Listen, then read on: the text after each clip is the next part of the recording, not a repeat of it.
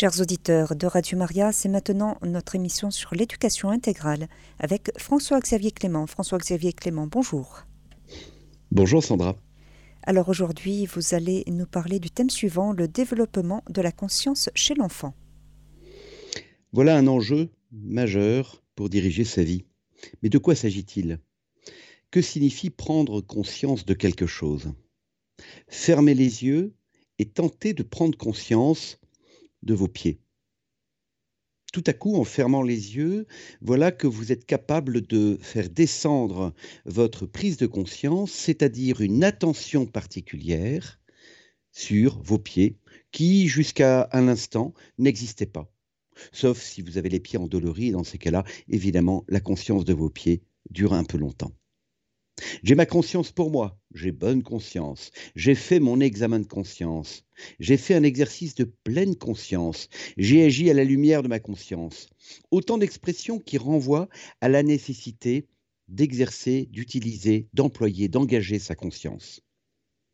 Il me semble important effectivement d'en parler dans euh, une vision intégrale de la personne et de l'enfant en particulier, parce que quand on sait diriger sa vie à la lumière de sa conscience et d'une conscience droite, alors, eh bien, nul doute qu'effectivement, nous serons allés bien loin et nous serons perfectionnés nos pas quotidiens jusqu'à atteindre les sommets du bonheur et même de la vie éternelle. Car si le but de l'éducation intégrale, c'est le ciel, c'est la vie éternelle, c'est l'espérance du salut, alors il est bon de s'assurer que notre conscience va pouvoir nous mener sur le chemin et sur les rives de la vie éternelle. Le mot conscience, attardons-nous un instant à son étymologie. Conscientia est formé du préfixe cum et du suffixe scientia, le savoir, la connaissance. Et donc, il s'agit, euh, eh bien évidemment, d'opérer, d'agir, de, euh, de penser avec une science, avec un savoir. Et le cas de déclinaison qui est utilisé, dans le cas présent, signifie qu'il s'agit d'une connaissance de quelque chose. C'est pourquoi nous pouvons affirmer que la conscience n'est pas une faculté ou une puissance spécifique de la vie humaine au sens euh, de euh, Descartes, c'est-à-dire euh, qu'elle pourrait tourner sur elle-même en quelque sorte comme une faculté, mais il s'agit bien d'un acte de l'intelligence. La conscience, c'est l'intelligence qui est capable de revenir sur un acte, sur son propre acte ou sur un acte intentionnel et avec une science, avec un savoir, avec un contenu, d'être capable d'analyser, d'évaluer, d'apprécier. Et en ce sens, on peut dire que la conscience, c'est l'intelligence en tant qu'elle a une lumière interne, une lumière intérieure qui lui donne une faculté de comprendre, de percevoir l'ordre de la raison euh, qui nous conduit à savoir ou à penser ce que nous devons faire. À l'ouvrier, elle commande de ne pas saboter le travail. Au patron, elle commande de payer justement les salariés. À un élève, elle commande de faire son travail scolaire correctement. À une mère, elle commande de tenir et diriger sa maison de manière joyeuse et rigoureuse.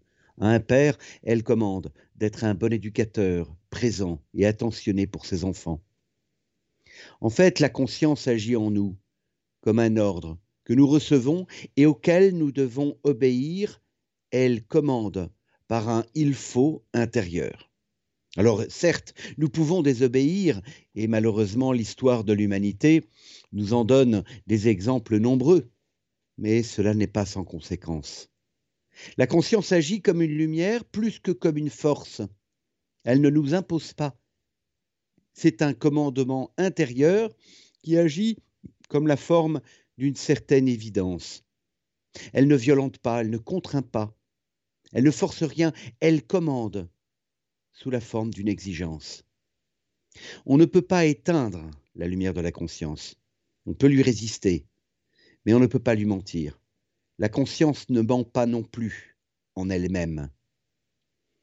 Mais, mais oui, il y a un mais. Il y a un mais, c'est la blessure du péché originel. En fait, le péché originel a obscurci le regard de l'homme sur la réalité, le rapport entre la perception de la réalité et une décision, une action à poser. Ce péché originel, cette blessure de la volonté, ce refus de voir dans l'humanité l'image de Dieu et l'humilité que cette incarnation supposait. De là l'écueil consistant à fuir la réalité, ou être incapable de l'apercevoir, ou encore moins à construire une cohérence entre notre pensée et notre action. Oh, nous connaissons bien cette expression de Saint Paul aux Romains. Vous savez, dans ce chapitre 7, où il rappelle l'impotence de la volonté humaine, je ne fais pas le bien que je voudrais faire. En effet, quand euh, Saint Paul dit cela, il ne dit rien d'autre qu'une aspiration de la conscience à vouloir faire le bien et une incapacité à réaliser, à incarner ce bien dans ma vie quotidienne.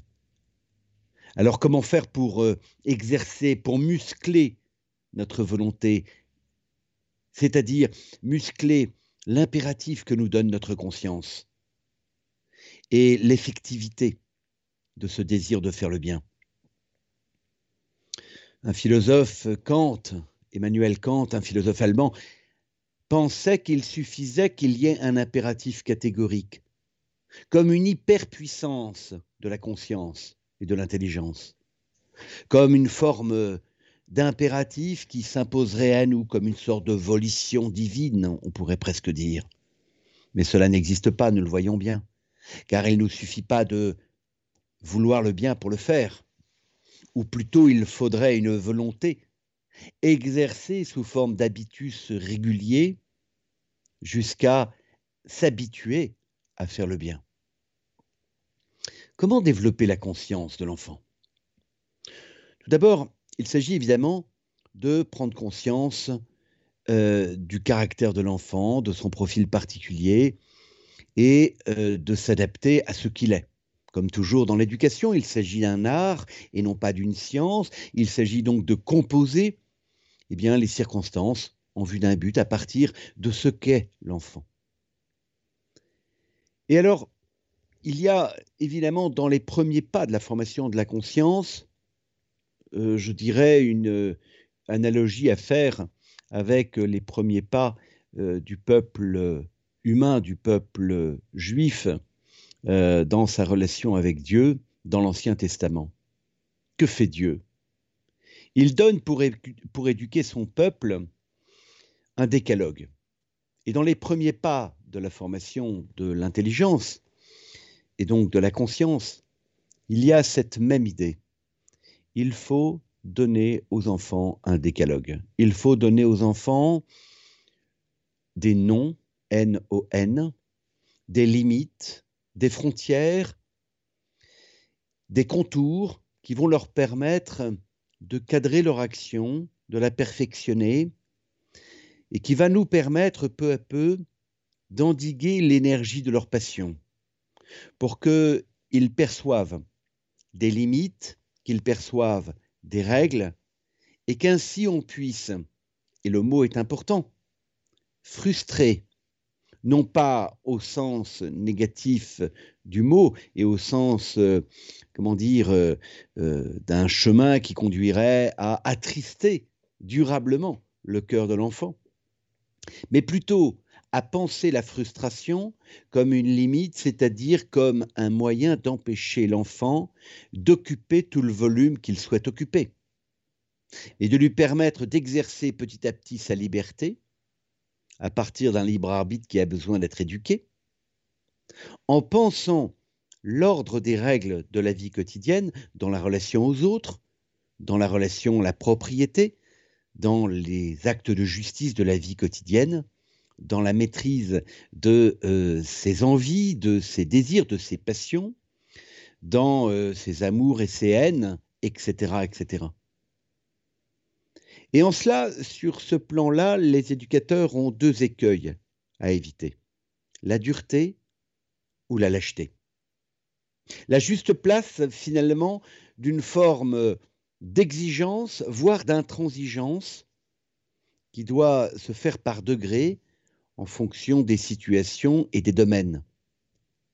Car si dans l'éducation il y a ce qui est important, ce qui est essentiel et ce qui est sacré, alors nous ne devons pas avoir les mêmes exigences ou les mêmes intransigences sur euh, les sujets de la vie quotidienne. Bien sûr qu'il est important qu'un enfant réussisse sa scolarité, mais il est essentiel qu'il soit fidèle à la parole donnée. Et il est sacré qu'il prépare la vie éternelle par une vie de prière et son désir de conformer sa vie au Christ. L'important, l'essentiel et le sacré vont conduire peu à peu à exprimer des limites, des points d'attention, des points de vigilance, des points à l'intérieur de la conscience qui vont devenir comme des lignes et peu à peu tracer un chemin qui va éclairer la voie de vie de l'enfant. Et alors sur quoi suis-je intransigeant? Sur quoi suis-je particulièrement exigeant dans la vie quotidienne de mon enfant? Couvre-toi pour ne pas prendre froid. Travaille tes maths et ramène-moi des bonnes notes.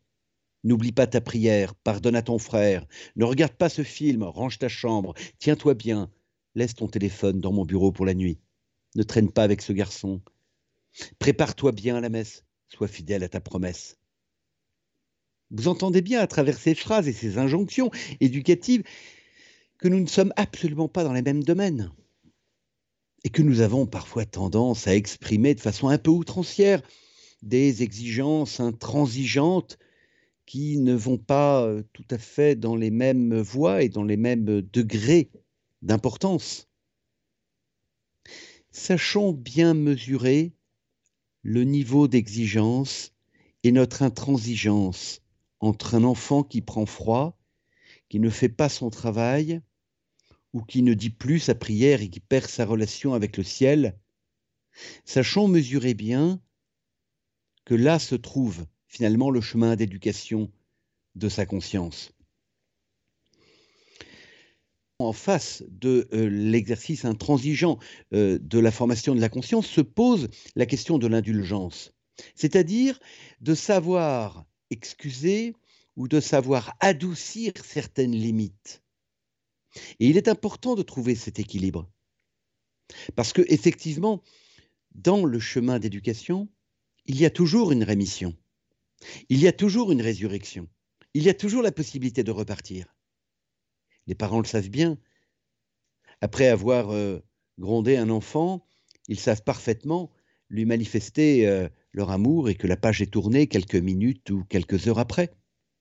Et c'est essentiel dans le cœur de l'enfant qu'il sente qu'il n'a pas et n'a jamais perdu l'immense affection de ses parents.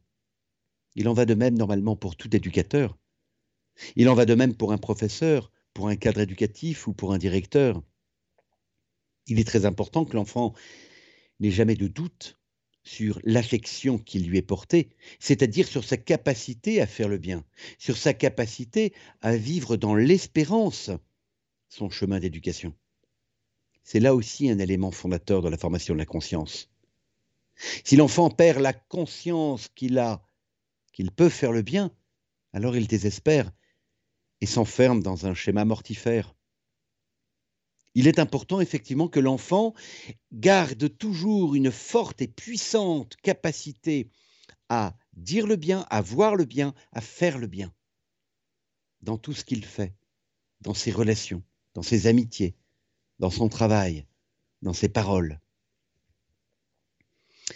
Et la conscience est d'autant plus forte et efficiente que l'acte tentant est difficile à réaliser et que les conséquences de la transgression sont pénibles.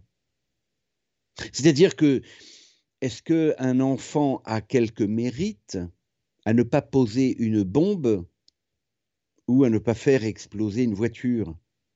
Non. Non, bien sûr, parce que nos enfants n'ont pas vraiment la capacité de le faire. Alors, certains oui, mais c'est tellement rare. Et donc, quand euh, l'événement ou quand l'acte à réaliser et la tentation d'un acte à réaliser nécessite des moyens considérables, oui, la conscience de l'enfant euh, peut euh, être effleurée par euh, cette tentation, mais pas vraiment mis en risque.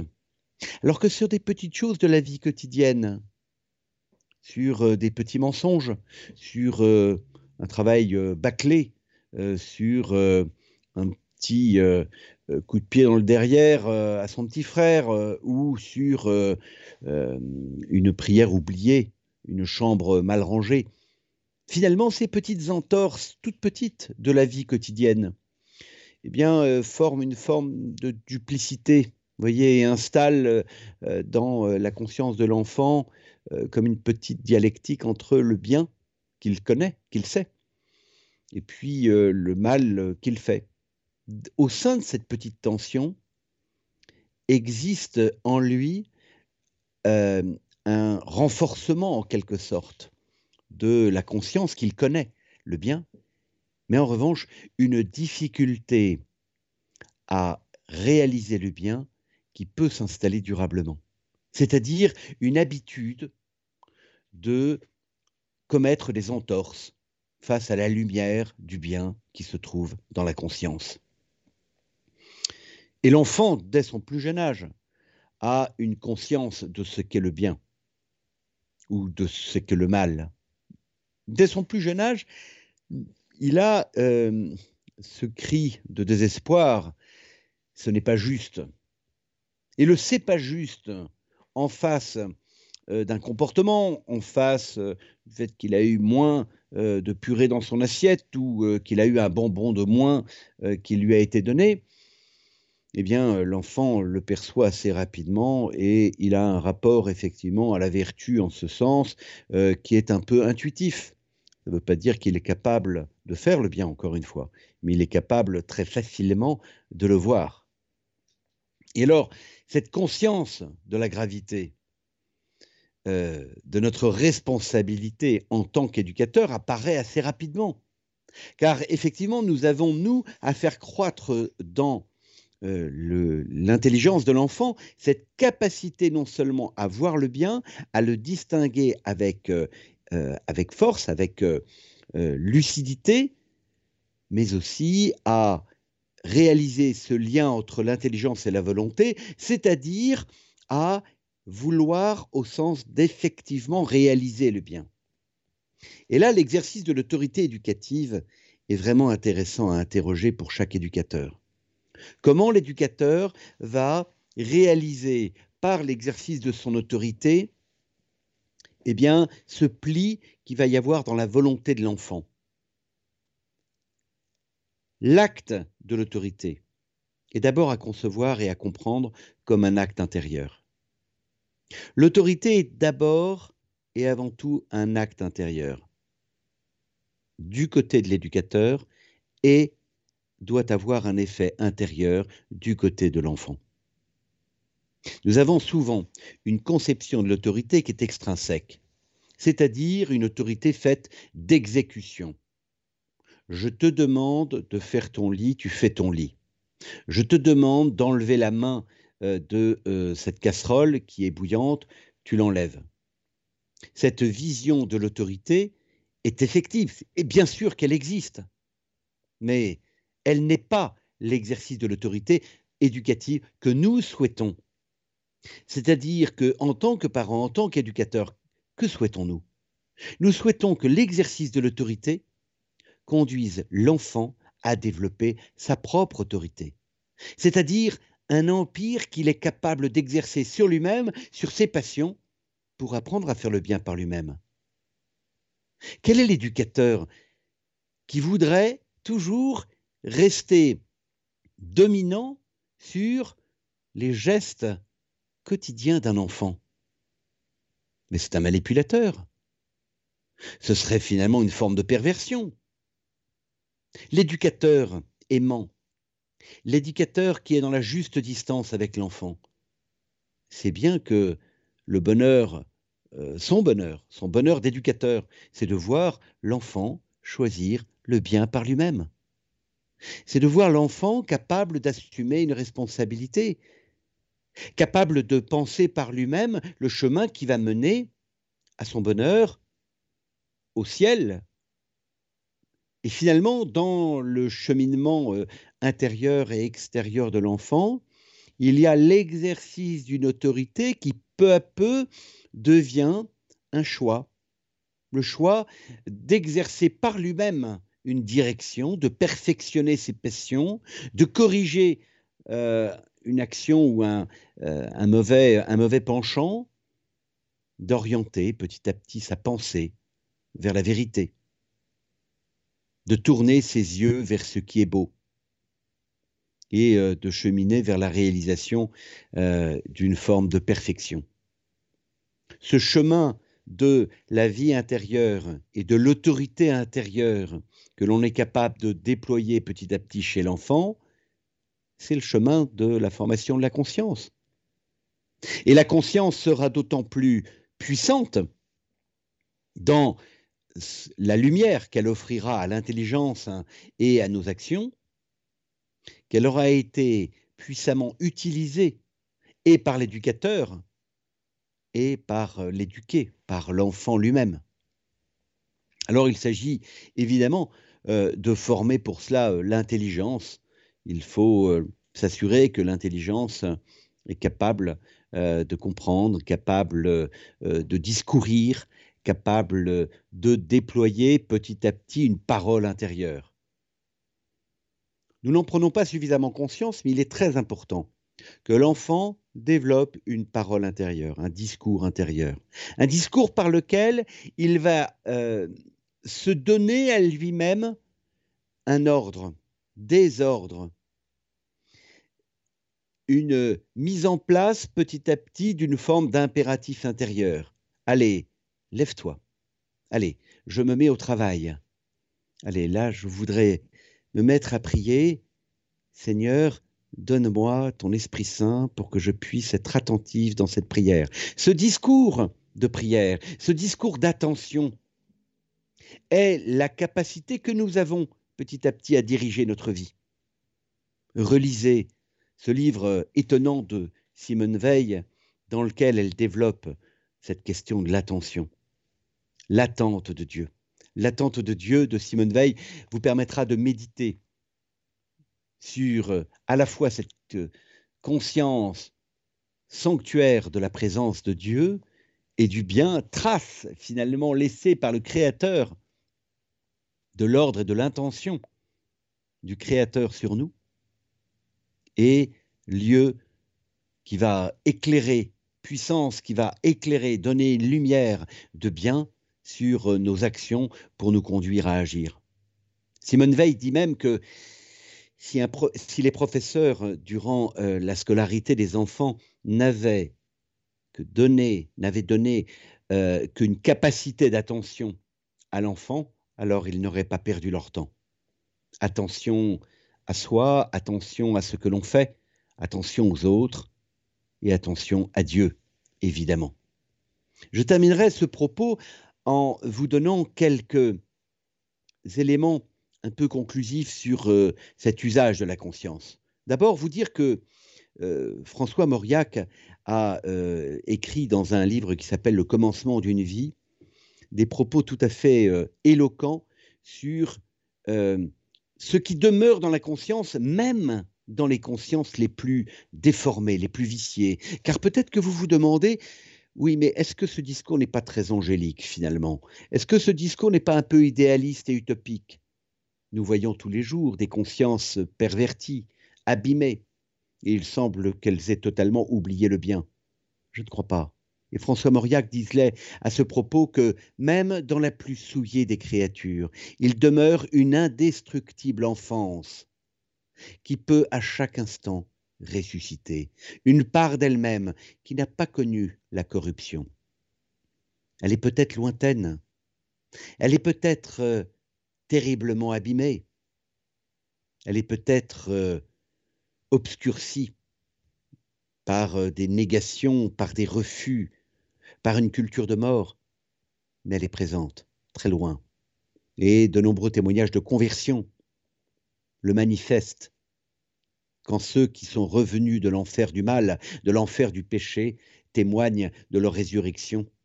Ils disent qu'ils avaient en eux cette toute petite, petite flamme, cette toute petite lumière qui a pu jaillir au fond de l'obscurité pour les éclairer ultimement. Alors, accompagnons la conscience et la formation de la conscience de l'enfant. Faisons en sorte que, comme éducateurs, nous ayons ce désir de toujours nourrir la conscience de l'enfant par des lectures, par des discours, par des agiographies ou des biographies d'histoire qui leur donnent la vision et la connaissance de ce que signifie choisir le bien ou se battre pour le bien. Et, combattre dans sa vie pour le bien, c'est évidemment renforcer sa capacité à exercer sa conscience. Et quand on abdique, et quand on devient finalement complice du mal, et quand euh, finalement on ne suit pas sa conscience, alors on finit, comme le disait Paul Bourget, par penser comme on vit.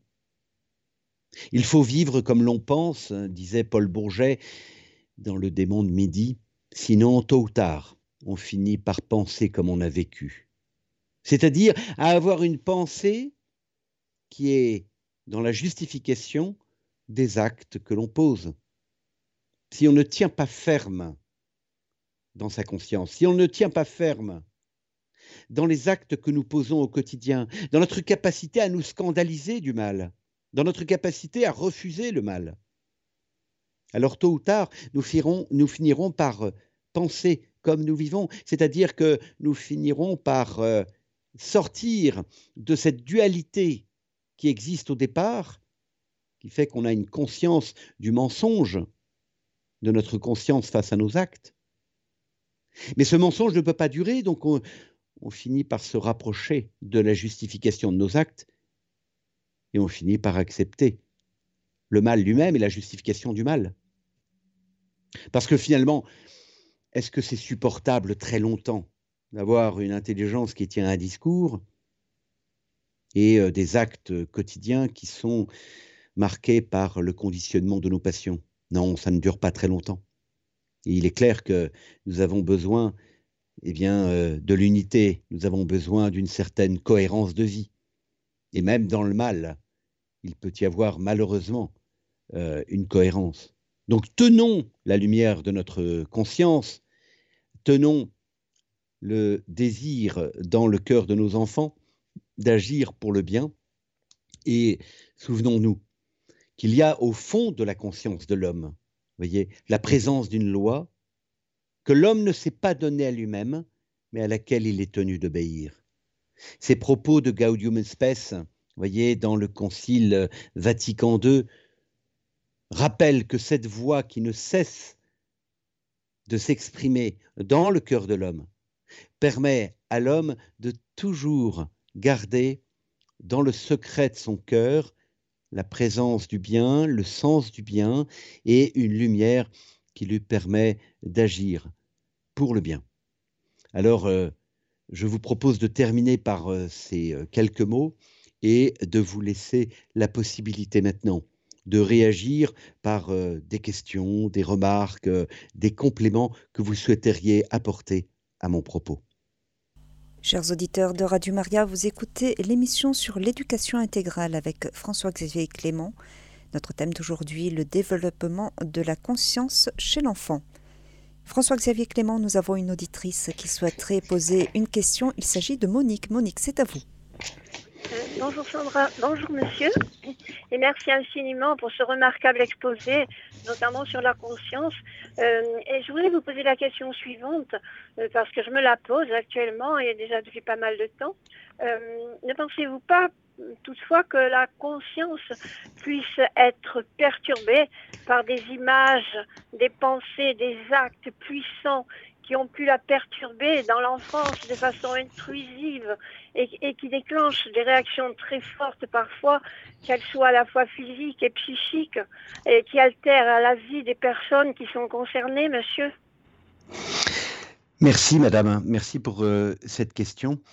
Euh, pour répondre à votre question, euh, je vous renverrai volontiers à un, ouvrage qui vient de sortir absolument magnifique de Bénédicte Sillon, Les blessures d'enfance, les connaître sans remettre, aux éditions MAM. Ce livre est tout à fait remarquable et il répond euh, avec précision euh, et surtout avec distinction à votre question, en distinguant euh, à la fois les, blessures, les épreuves et les traumatismes. Il y a un volet psychologique et puis un volet spirituel. Mais je vais quand même répondre un petit peu à votre question, même si je n'ai pas autant approfondi le sujet que Bénédicte Sillon. Oui, bien sûr, nous restons marqués par les blessures dans l'enfance et nous restons marqués par toute forme de blessure. Il se trouve que l'homme qui vous parle, eh euh, a perdu son épouse après euh, cinq ans de maladie euh, en, en, devenant veuf avec quatre enfants qui avaient entre 5 et 15 ans.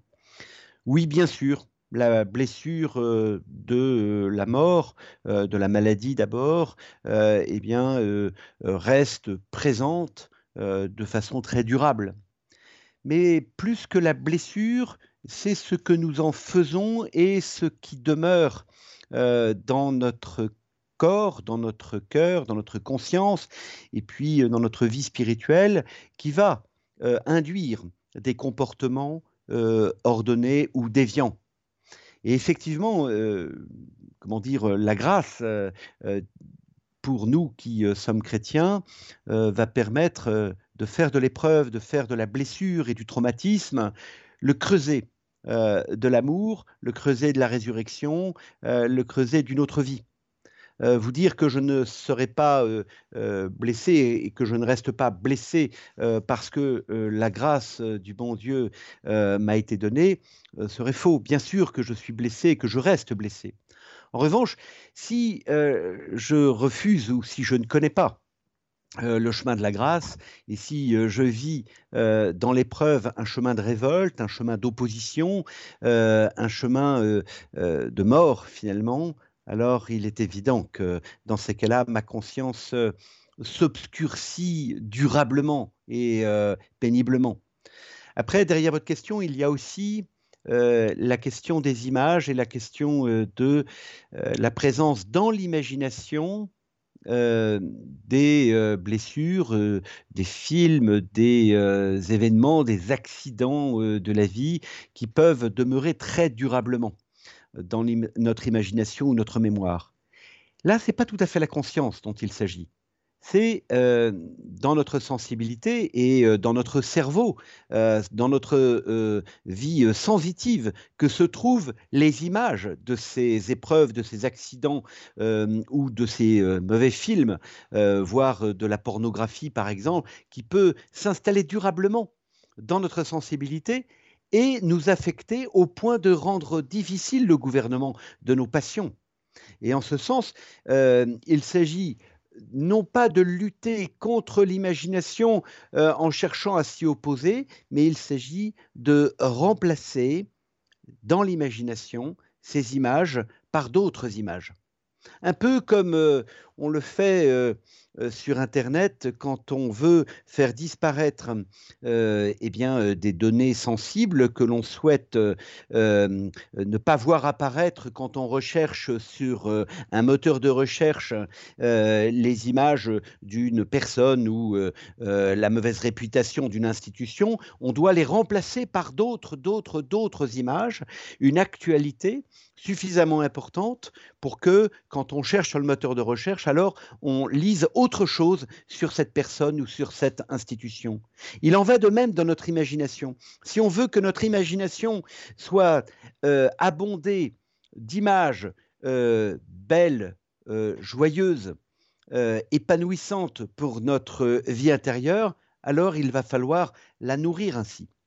Et c'est cela aussi qui n'est pas facile, c'est que il y a des ressentiments, il y a euh, eh bien, euh, le souvenir, il y a euh, soit la nostalgie, il peut y avoir effectivement des images blessantes qui remontent et qui viennent affleurer au moment où on recherche la paix.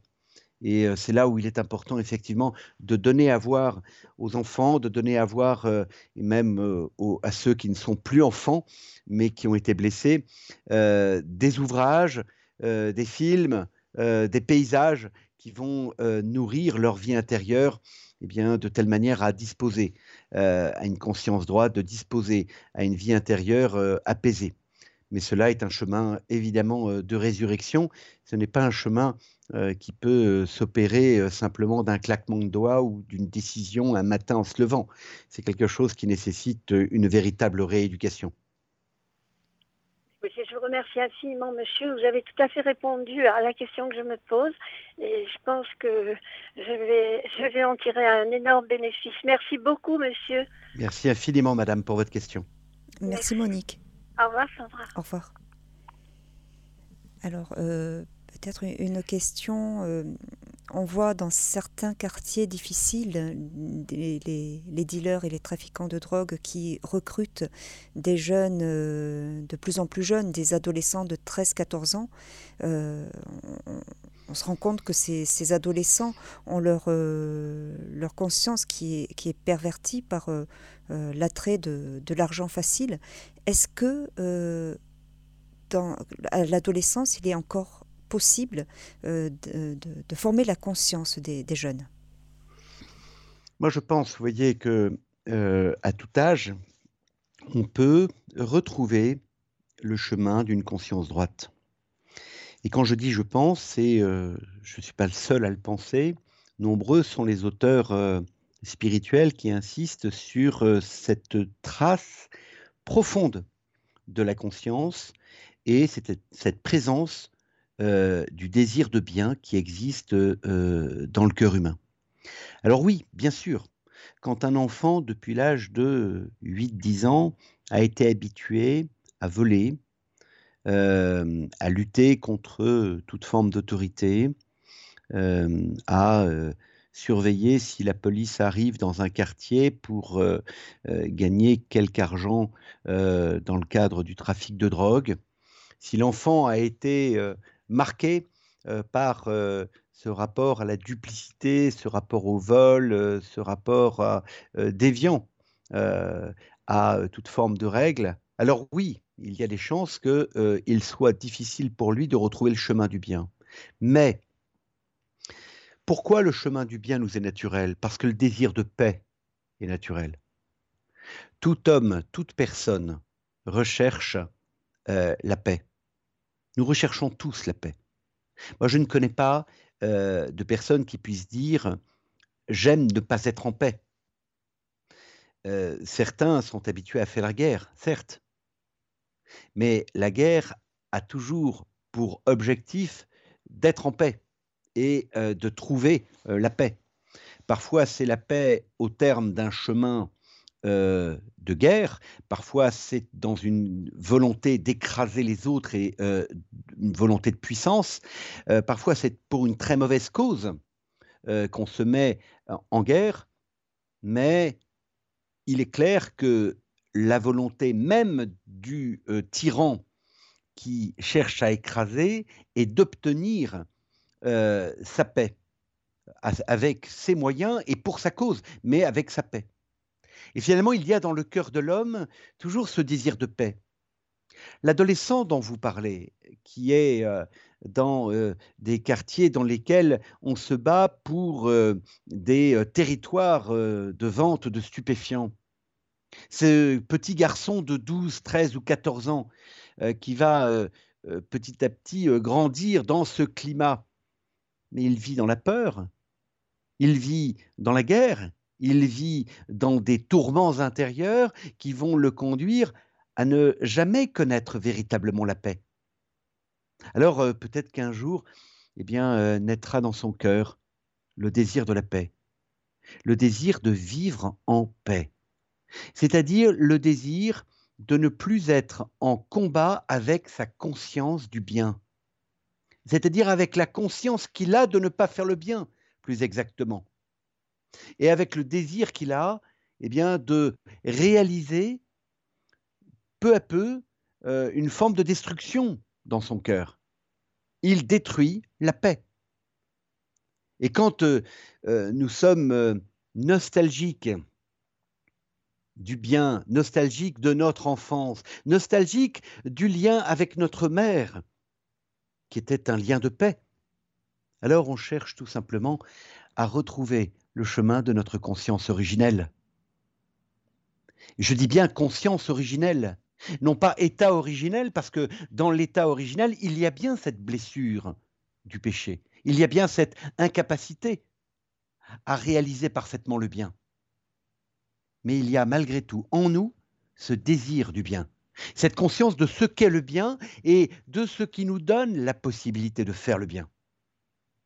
Me vient à l'esprit, et j'en aurais terminé pour euh, répondre à votre question, euh, me vient à l'esprit euh, l'importance d'insister pour la formation de la conscience pour nous chrétiens sur l'éducation par le sacrement de la confession.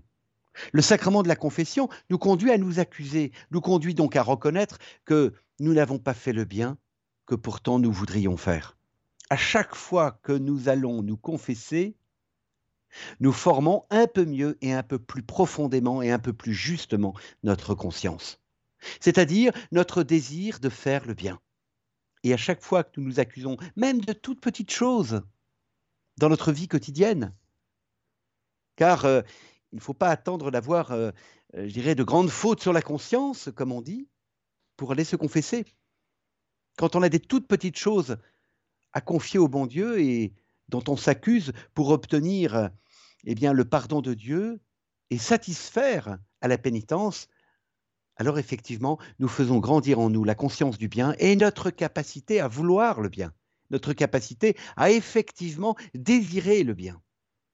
Voilà un, conseil qui me semble intéressant et important en cette période de carême. Alors nous allons terminer avec euh, une question par SMS euh, d'un auditeur qui a souhaité rester anonyme. Bonjour, merci pour votre émission. Pouvez-vous me dire comment aider un enfant de 7 ans à ne pas se venger pour obtenir quelque chose avec impatience?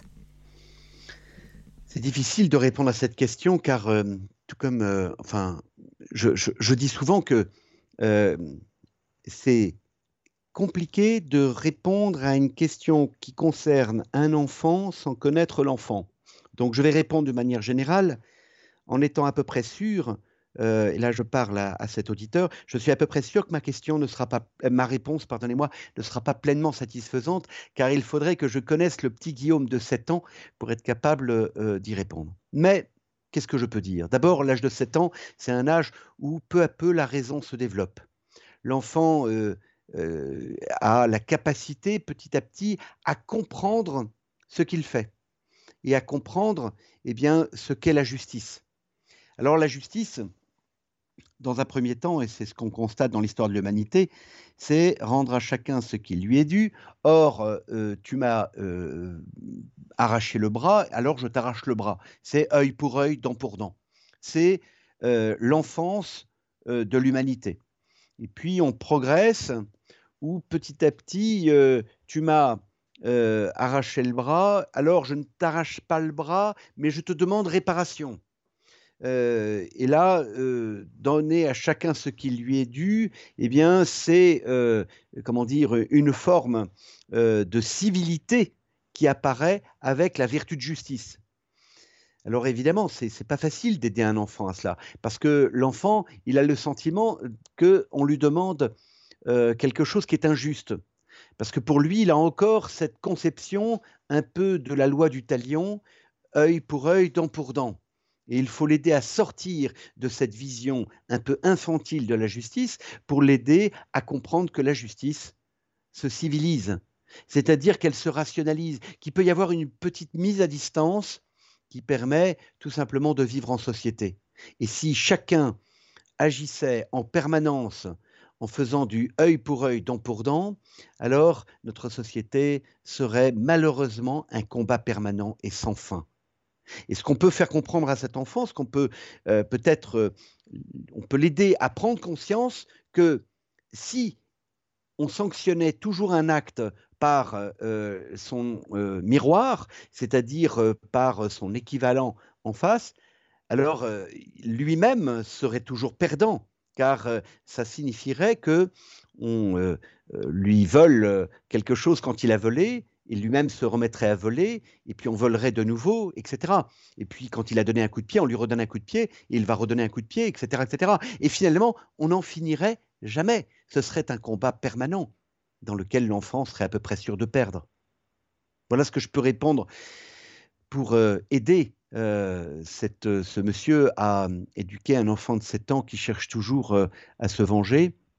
Même si la question aussi après de la miséricorde, la question eh bien du désir du bien qui dépasse le rapport d'équivalence, voyez, ou d'une justice égalitaire, doit apporter aussi une lumière qui est la lumière de la grâce et qui doit permettre à un enfant de comprendre que ce qui est en jeu, c'est pas simplement est-ce que je peux réagir à tel ou tel événement, mais euh, c'est euh, est-ce que j'accepte finalement pour le bien de celui qui m'a fait du mal, de lui pardonner et de prier pour lui, de faire en sorte que la grâce du bon Dieu arrive dans son cœur?